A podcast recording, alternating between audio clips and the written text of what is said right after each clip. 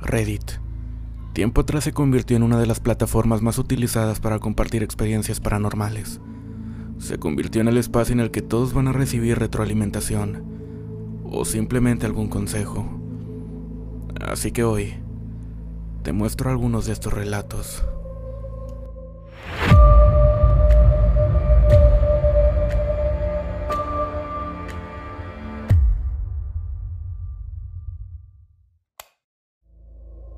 Cuando yo era niña mis papás se divorciaron. Casi no veía a mi papá, pero después de varios años él se casó con una mujer que me caía muy bien. Una vez en su casa empecé a sentir mucho miedo de la nada y decidí irme a dormir con ellos. Cuando pasaba la madrugada empecé a soñar que mi papá moría. La mujer me despertó porque dijo que estaba llorando. Pasó un tiempo y nos empezamos a quedar dormidas. Luego de un rato escuchamos cómo la puerta del baño de su cuarto empezó a abrirse despacio. Ella no dijo nada, entonces yo pensé que me lo había imaginado. Un rato después empezó a escuchar pisadas. Era como si fueran de un perro. Pensé que eran nuestras mascotas, pero al escucharlas me provocaban un miedo y una sensación extraña. Además lo sentía muy cerca. Me empecé a quedar dormida, y volví a escuchar las pisadas y abrí los ojos y vi como un perro grande gigante salía del baño. Él se estaba acercando a mí y yo no podía moverme. Además había una aura negra que estaba presionando mi pecho. El perro solo gruñía y aullaba, y el aura negra que les comentaba se puso a un lado de mí, y sentí claramente cómo metía la lengua en mi oreja. No puedo explicar esa sensación la cobija que teníamos la mujer de mi papá y yo empezó a resbalar lentamente, y en eso la mujer me jaló y me abrazó. Nos quedamos dormidas con la lámpara encendida y un rosario en la mano. Al día siguiente a la mujer le llamaron, y solo se escucharon gritos y voces extrañas. Días después yo volví con mi mamá. Estuve un tiempo sin quedarme con la nueva mujer de mi papá. Me comentaron que tendrían que hacerle una limpia a la mujer porque se enteraron que una prima le había hecho brujería.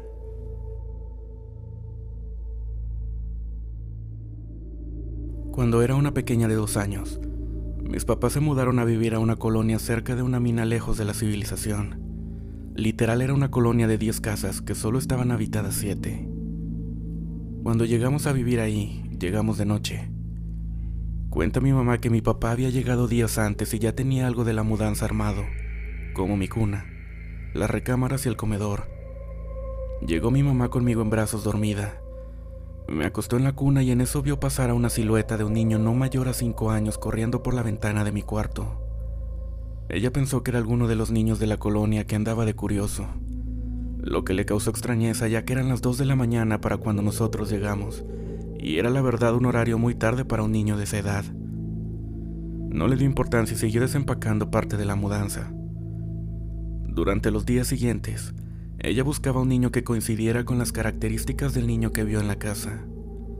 Ella lo describió como un niño pequeño pelirrojo que vestía un overol, pero no había niños de esa edad en la colonia.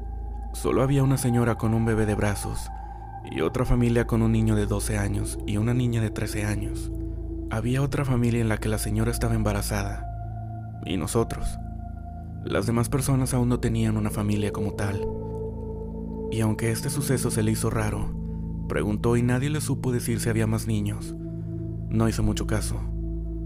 Luego dice que al pasar los días de repente me escuchaba reírme sola, o platicando sola. Cuando iba a verme me decía, ¿qué haces? ¿Con quién platicas? A lo que yo siempre contestaba, con mi amiguito. Esto a ella le causaba curiosidad, pero no hacía mucho caso, porque decía que como yo estaba sola por ser hija única, se le hacía algo normal o lógico hasta cierto punto. Algunas veces ella me llegó a preguntar, ¿qué edad tiene tu amigo? Y le decía que era como yo. Mi mamá comenta que un día estaba en la cocina con ella. Ella me dejó en un tapete en el piso, jugando mientras ella cocinaba. Tenía un sartén en la estufa y al lado un tazón con salsa. Mi mamá se dirigió al refrigerador a sacar algo que faltó. Dice que en cuanto lo hizo, Pude escuchar un golpe y después un grito mío. Empecé a llorar. Ella volteó asustada y comenta que me vio en el mismo tapete bañada en salsa desde la cabeza. Dice mi mamá que se quedó en shock, porque yo tenía dos años y no alcanzaba la barra de la cocina de ninguna manera, y aunque lo hubiera intentado, no hubiera alcanzado a sentarme en el tapete. Se acercó, me cargó y me preguntó qué pasó, y que le contesté. Mi amiguito se enojó y me aventó la comida. En ese momento mi mamá sintió un miedo terrible, a lo que ella reaccionó diciendo en voz alta y muy fuerte, pues dile que le prohíbo que te hable y que ya no puede venir aquí. Cuenta que después de esto yo ya no lo volví a mencionar. Nos mudamos de ese lugar al poco tiempo. Pasaron 10 años y por razones del destino, regresó mi papá a trabajar en la misma empresa. Yo ya tenía 13 años y ya vivíamos en un pueblito más habitado que en esa colonia cerca de la mina. Cierto día en un evento de la empresa iban a estar todos los trabajadores con sus familias, y yo estaba sentada en una mesa sola mientras todos se saludaban, a lo que una niña aproximadamente de 5 años se acerca a mi lado y se sienta. Ella volteó hacia mí y me dice, Hola, tú eres... Me habló por mi nombre y se me hizo extraño porque íbamos llegando, yo no conocía a nadie. Pero se me hizo fácil pensar que había escuchado mi nombre de mis padres. Le regresé el saludo y me dice, ¿tú eres amiga de Carlos? Se me hizo algo muy extraño y le pregunté, ¿cuál Carlos? Y ella me contestó, nuestro amigo, el que vivía en nuestra casa. En ese momento me empezó a dar un poco de miedo, porque no sabía de qué me hablaba. Le dije, creo que me estás confundiendo. Y ella insistía, no, tú eres... Volvió a mencionar mi nombre. Él me platica mucho de ti. En eso se acercó mi mamá junto con su mamá, y ella corriendo hacia ella le dijo, mira mamá, ella es la amiguita de Carlos. Mi mamá y yo nos quedamos viendo a la niña y a su mamá, ella volteó y le comentó a mi mamá que ellos estaban viviendo en la casa donde años atrás había pasado el suceso con mi amigo imaginario. Comenta que su hija le había hablado mucho de él. De igual forma lo describió como un niño de edad pequeña, pelirrojo, con un overol. Hasta el día de hoy trato de encontrar la explicación, pero no puedo entender cómo dos niñas de 7 u 8 años de diferencia, sin conocerse, tuvieron la misma experiencia en la misma casa.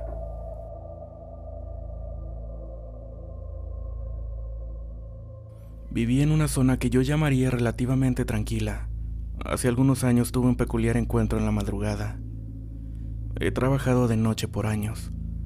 Regresando con un compañero del trabajo me dejó en X punto relativamente cercano a mi casa y su ruta. Pero ese día desde que bajé del auto me sentía observado. Estaba sobre cierta avenida, a una calle de una gasolinera.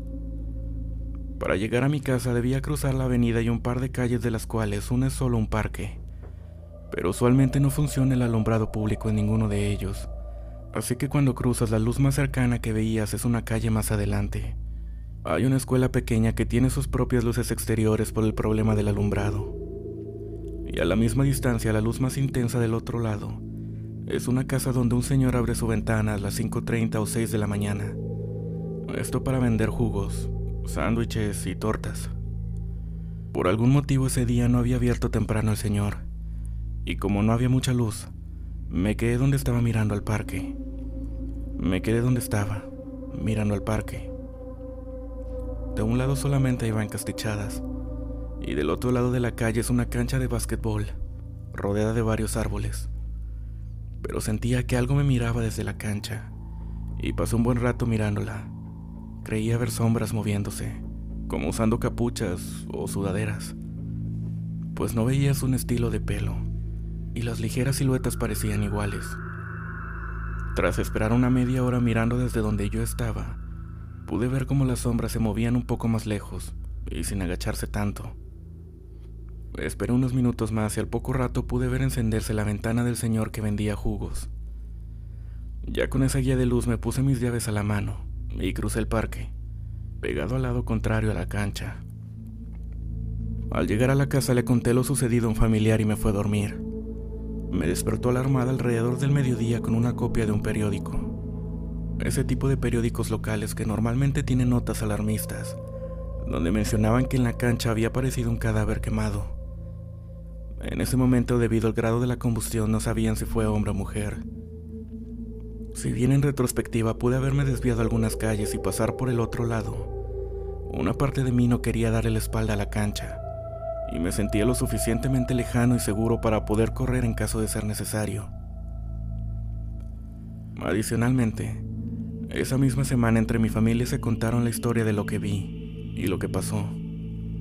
Aparentemente un amigo de mi primo le contó ese mismo día que vio cómo quemaban a alguien en la cancha. En su versión, él regresaba algo tomado de una fiesta, y por la hora que era ya no había encontrado transporte público para ir a su casa así que decidió dormirse en el parque, del lado contrario al que yo llegué. Hay una parte de ese bloque donde fueron abandonados unos vehículos, y siempre han estado ahí. Ya que no tenían puerta, se metió en una combi que daba espalda a la cancha de básquetbol, y tenía enfrente una de fútbol rápido. A cierta hora de la madrugada escuchó gritos y empezó a despertar. Él se asomó por las ventanas de la combi y vio el espectáculo y la silueta rodeando a la víctima. Él no lo sabe y no sabe si gritó al verlo, pero empezó a hacer ruido y cuenta que escuchó cómo gritaban que fueran por él, o que seguía a él. En cuanto bajó de la combi corrió muchas calles sobre la avenida hasta llegar al periférico, y ya de ahí buscó cómo irse a su casa. No es precisamente una historia de fantasmas, pero sí algo que da mucha inquietud de tan gráfico que pudo ser. Y el hecho de que pase tan cerca de una zona donde vives, donde normalmente no pasa mucho y es considerablemente pequeña.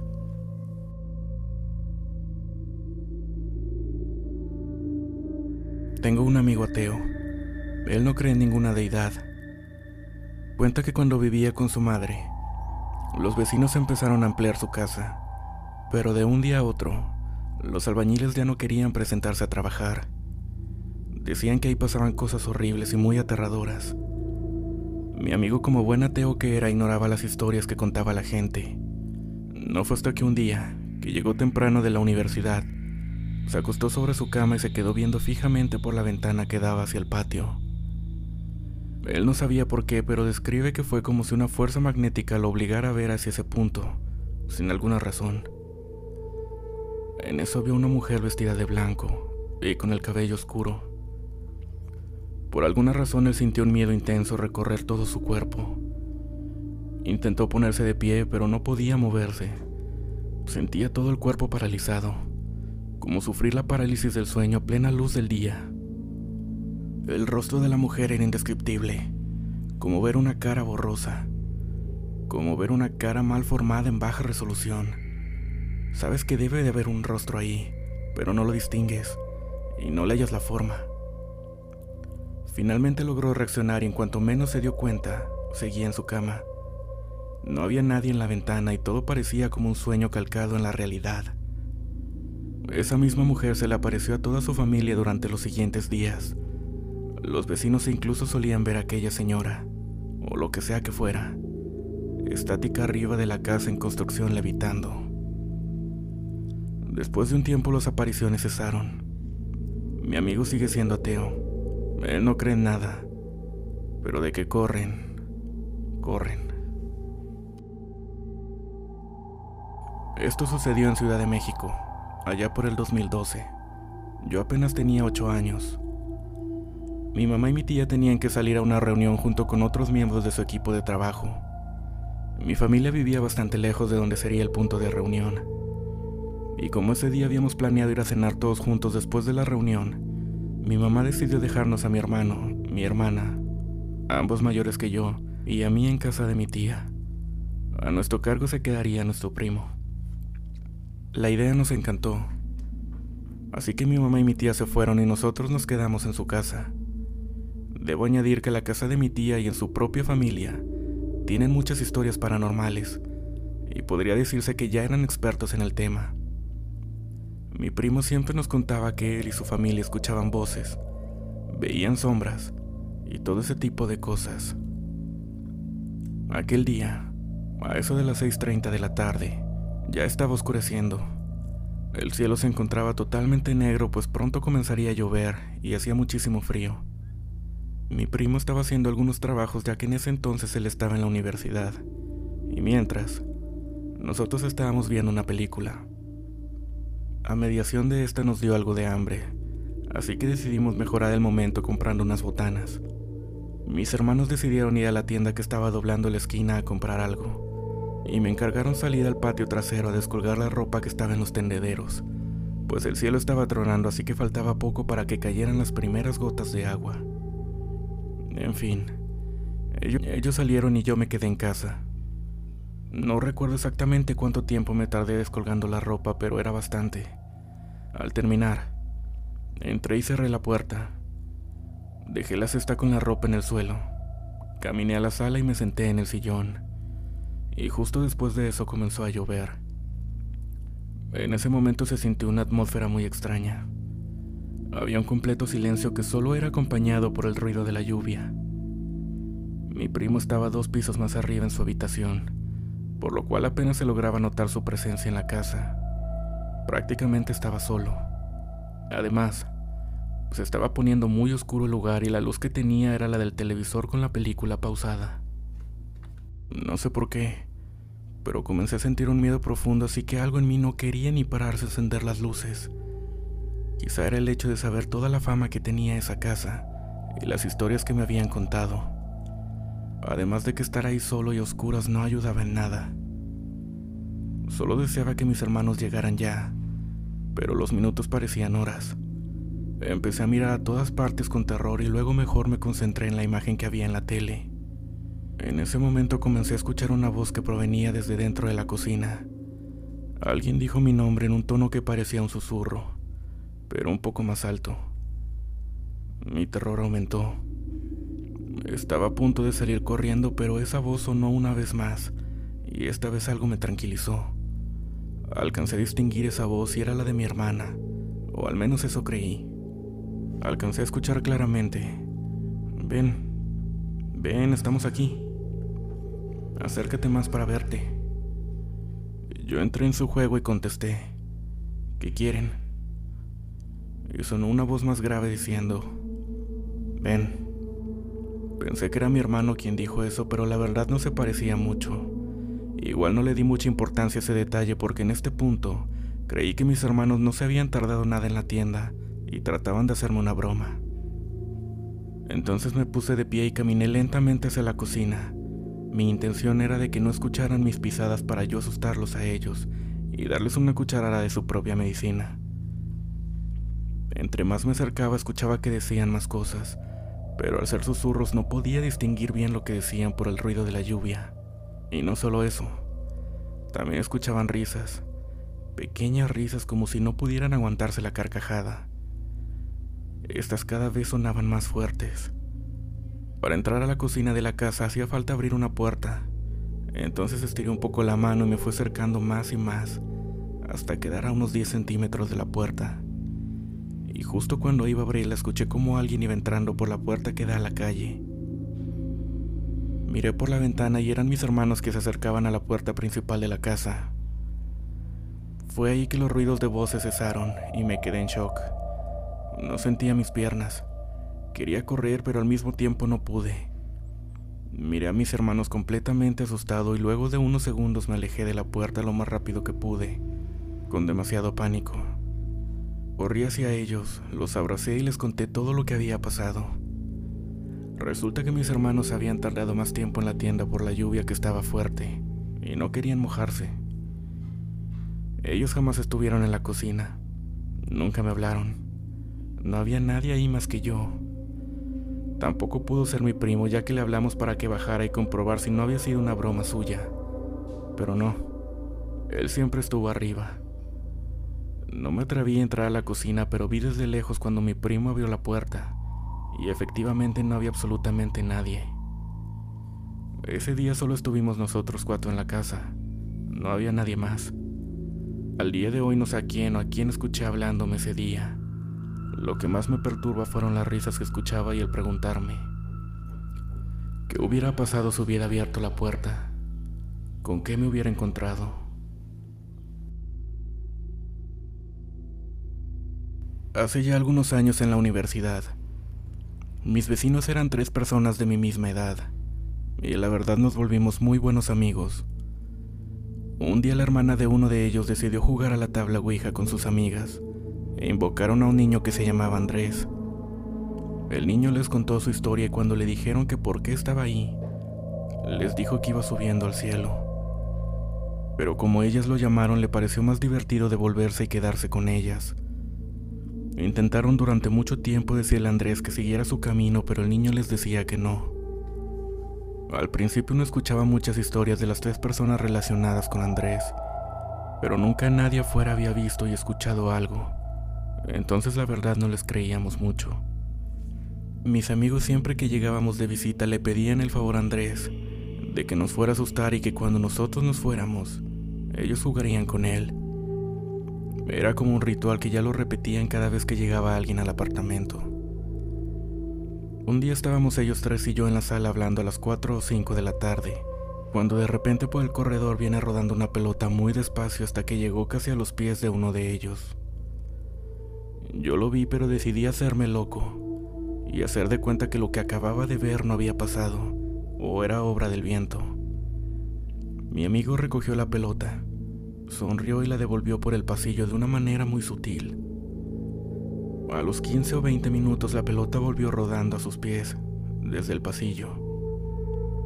Yo la verdad había estado muy atento a ese final del pasillo porque quería confirmar que era lo que había pasado inicialmente. Así que sí, efectivamente le habían tirado la pelota por segunda vez. Mi amigo tomó la pelota y yo le pedí el favor de que no la volviera a lanzar.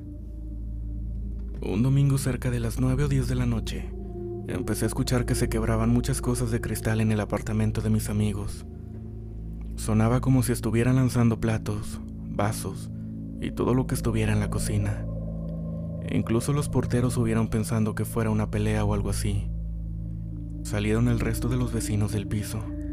Llamé a mis amigos y me dijeron que justo ese día habían salido los tres a un paseo a una finca y ya estaban próximos a llegar. Cuando llegaron les contamos lo que había pasado con los porteros y ellos corrieron a abrir el departamento cuando para sorpresa de todos estaba impecable, a excepción de un sofá que estaba atravesado, pero nada fuera de lo normal. Ellos intentaron durante mucho tiempo liberar a Andrés, pero no fue posible. Tuvieron que cambiarse de apartamento y no volvimos a saber nada de aquel niño, que los acompañó durante casi toda la carrera. Hola, mi familia vive en un pueblito al sur de Veracruz, por la llanura del Sotavento. Mi mamá es la mayor y única mujer de sus cinco hermanos. Cuando eran niños, por ser la mayor, le tocaba quedarse en casa a cuidarlos le tocaba quedarse en casa a cuidarlos cuando mis abuelos tenían que salir. Hace ya poco más de 50 años, cuando mi mamá tenía 13, mis abuelos fueron al pueblo por víveres. Cabe mencionar que ellos vivían en una casa a las afueras, en medio del campo sin ninguna casa cerca. Dice mi mamá que el más chico de mis tíos estaba entonces de brazos. Entonces ella lo estaba cargando mientras veía a los otros jugar a la pelota en el patio de la casa. En eso la pelota se fue hacia la vereda, que quedaba oculta por unos arbustos y árboles. Entonces su segundo hermano más pequeño, que ya tenía cuatro años, le tocó ir por la pelota. Todos los hermanos se quedaron viendo cómo él no agarraba la pelota y se quedaba mirando al monte. Entonces mi mamá llamó a los demás y fueron entre todos por el más chico. Al acercarse, vio que en la vereda estaba una señora muy viejita con un vestido rojo muy sucio ella tenía la pelota y agachada le hacía el ademán a mi tío el más chico que fuera por ella. Cuando la señora vio a mi mamá y a los otros, dejó de hablarle al niñito y se puso de pie y le dijo a mi mamá, Esta es su pelota, ¿verdad? Mi mamá siempre ha sabido sobre muchas cosas que se ven en el campo y sabe que no debe mostrar miedo incluso aunque lo tenga. Por eso se acercó, con todo y niño en brazos, muy segura decía la señora y le quitó la pelota. Sí, señora, gracias. Le dijo sin mostrar miedo o pena o nada parecido, o más bien mostrando una actitud de mando en la casa. La señora entonces se rió un poco, como burlonamente, y le dijo, ¿Y dónde están tus papás? A lo que mi madre sin titubear respondió, Fueron aquí a la vuelta con mi padrino, lo cual era una mentira para decir que estaban cerca. La señora solo siguió sonriendo y entonces dio media vuelta para retomar la vereda. Justo cuando ya mi mamá iba a decirle a todos que se metieran al solar, la mujer le dijo, Eres fuerte niña, me da gusto que cuides a tus hermanos y yo respetaré eso. Entonces la mujer se fue alejando y mi madre le dijo a todos que se metieran a la casa. Pero el más chico que había estado con la señora desde el principio no se movía. Entonces mi mamá le dijo que se apurase a meterse. Cuando el niño por fin salió del trance le dijo, ¿Viste a la señora? Tenía los pies como de gallo. Mi mamá sintió un escalofrío, pero claro que no se lo iba a transmitir a sus hermanitos.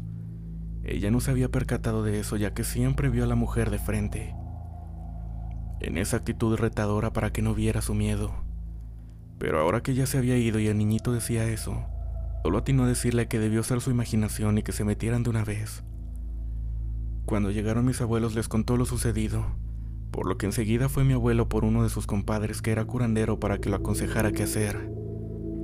A lo que esta persona le dijo que debió ser una bruja que iba de paso, porque no reconocía a nadie así por el rumbo. Según esto, todos los que hacen santería, brujería, nahuales, en ese pueblito se conocían al menos, pero que con lo que le dijo a mi madre de respeto a eso, podrían estar tranquilos porque no pasaría nada y afortunadamente así fue por el resto de la infancia de los más chicos. Para que se den una idea de mí, yo no soy del tipo de personas que creen en cosas paranormales. Siempre intento encontrar una explicación a las cosas porque creo que todo tiene su razón. Hubo una época en que mi esposa y a mí nos dio por ver películas de terror muy seguido. En un lapso de dos semanas vimos actividad paranormal, el cuarto contacto, y un día en la casa el exorcismo de Emily Rose. Esa noche creo que llegamos a nuestro asustómetro, dado que los dos teníamos mucho miedo por tanta película, pero la verdad tratábamos al menos de no pensar en eso, porque a final de cuentas, eso son películas. Esa noche nos fuimos a dormir como cualquier otra. Alrededor de las 2 de la mañana empecé a sentir que mi esposa se estaba moviendo mucho y me despertó. Cuando la vi estaba tratando de moverse, pero estaba muy rígida de los hombros como si alguien le estuviera agarrando. Esto es muy común a lo que llamamos se le subió el muerto. Después de estarle hablando y tratando de despertarla, finalmente lo hizo. Cuando se despertó estaba alterada, porque decía que alguien la tenía agarrada de los hombros y no la dejaba levantarse. Ahora, debo agregar que mi esposa ya ha tenido este tipo de experiencias donde se te sube el muerto, por lo que no le di mucha importancia en ese momento. De hecho, regresamos a dormir minutos más tarde. Ya en la mañana preparándonos para bañar pasó algo que hasta la fecha no puedo explicar. Verán, mi esposa durmió esa noche con un suéter que le cubría hasta arriba de los hombros. Entonces cuando se estaba desvistiendo, le vi los hombros y, sorpresa, mi esposa tenía dos moretones en los hombros, justo en el lugar en que ella sintió que la habían agarrado. Le dije a mi esposa, ve tus hombros. Volteó a verse al espejo y quedó en shock. Si de por sí mi esposa es muy blanca, en ese momento se veía demasiado pálida de la impresión. Hasta hoy ninguno de los dos podemos explicar esos moretones. No podemos explicar por qué estaban en esa área.